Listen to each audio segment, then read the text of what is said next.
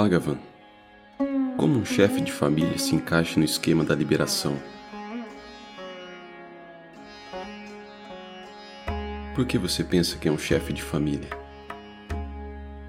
Se você se tornar um asceta, um pensamento similar de que você é um asceta vai assombrá-lo.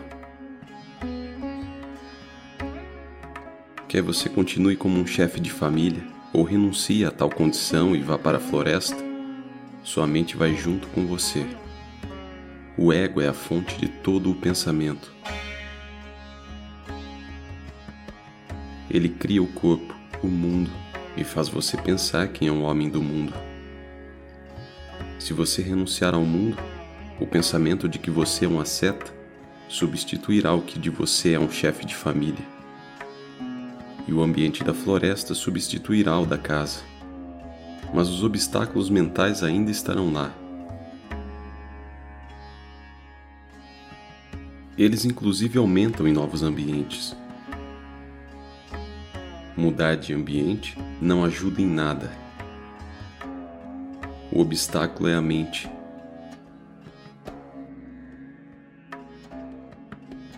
Ela deve ser superada, seja em casa ou na floresta. Se você pode fazê-lo na floresta, por que não em casa? Então, para que mudar de ambiente?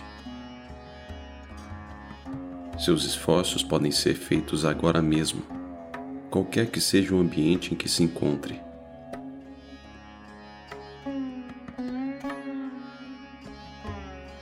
Se os objetos tivessem uma existência independente, isto é, se existissem em algum lugar qualquer separado de você, então seria possível afastar-se deles. Mas eles não existem separados de você. Eles devem sua existência a você a seus pensamentos. Portanto, onde você poderia ir para escapar deles? Para onde você pode ir para fugir do mundo e de seus objetos?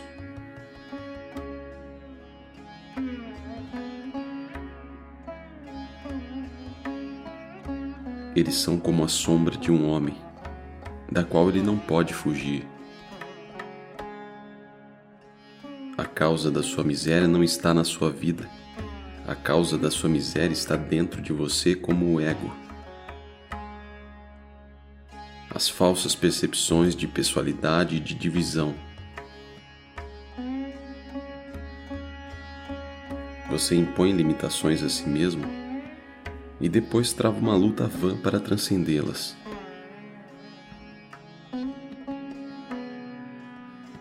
Como conciliar trabalho e vida espiritual?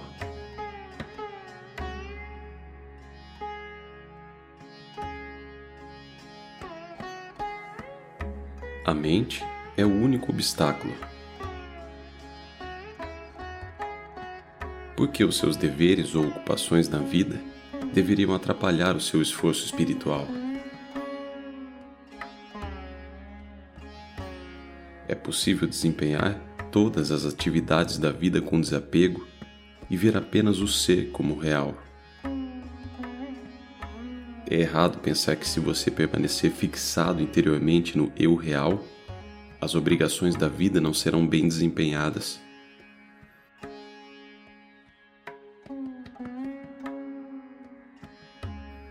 É como um ator no palco. Vestido do personagem, ele age como tal e até sente que é parte da peça. Mas na verdade, sabe que na vida real não é o personagem, mas outra pessoa.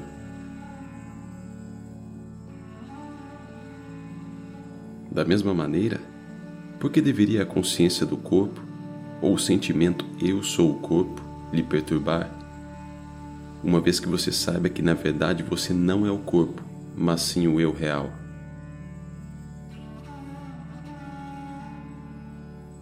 Nada que o corpo faça deve afastá-lo da permanência como eu real.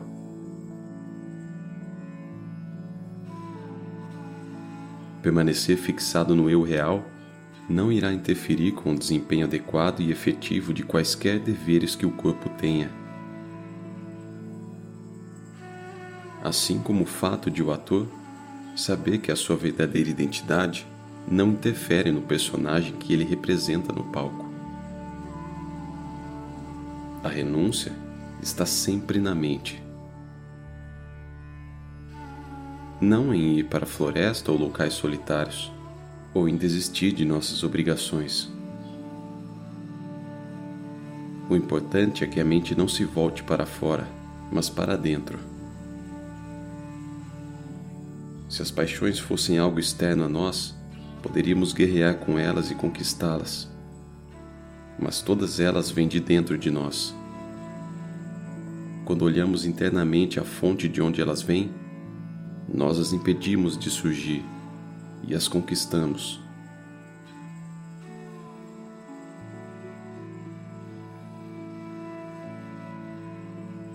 É o mundo e seus objetos que fazem surgir nossas paixões. Mas o mundo e seus objetos são apenas criados pela nossa mente.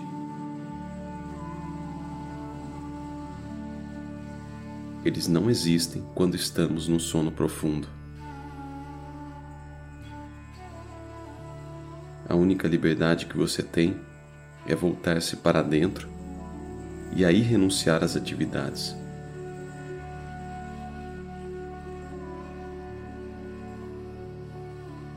Abandonar as atividades significa desistir dos apegos às atividades ou de seus frutos, abrindo mão da ideia de que eu sou o agente.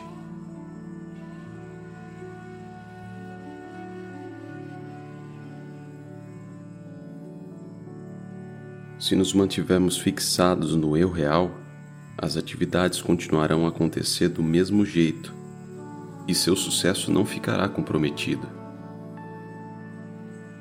não se deve ter a ideia de que somos nós os agentes. Ainda assim, as atividades continuarão. Esta força, qualquer que seja o seu nome, que trouxe o corpo à existência, cuida para que as atividades que o corpo está destinado a desempenhar sejam realizadas.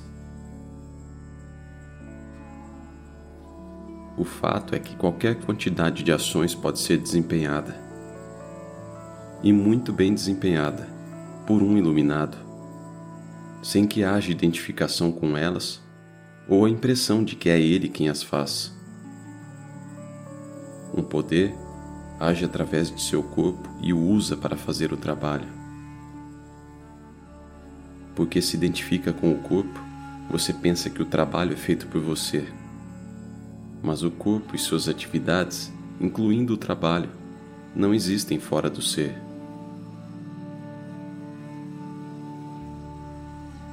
O sentimento eu trabalho é o obstáculo. Pergunte a si mesmo: quem trabalha? Quem é o trabalhador?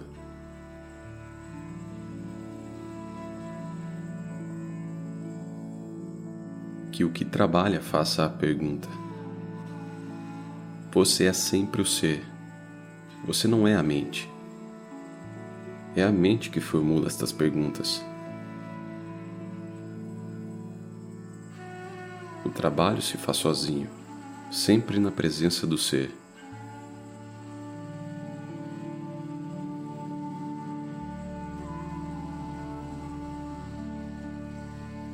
Trabalho não é nenhum obstáculo para a realização. É a falsa identidade do que trabalha que o perturba. Desfaça-se da identidade falsa. Lembre-se de quem você é. Assim, o trabalho não irá acorrentá-lo, ele seguirá automaticamente. A intuição trabalha quando o pensador não tem pensamentos. Guiado pela intuição, aqueles que fizeram grandes descobertas fizeram-nas não quando ansiosos nelas pensaram, mas em silêncio, pela intuição.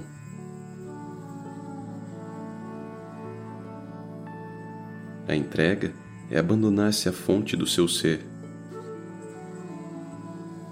Não se iluda pensando que essa fonte é algum Deus fora de você. A fonte está dentro Abandone-se a ela.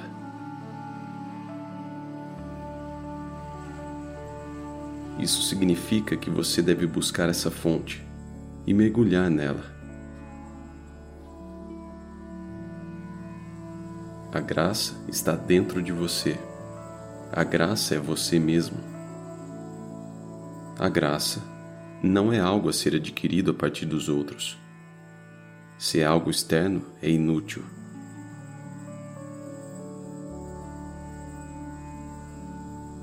Tudo aquilo que é necessário saber é que a sua existência está em você.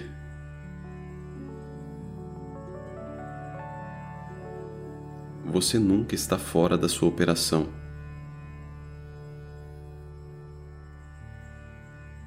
Se você compreender o eu real, verá que ele é tudo. Em todos os lugares e em todos os momentos. Nada existe além do eu real.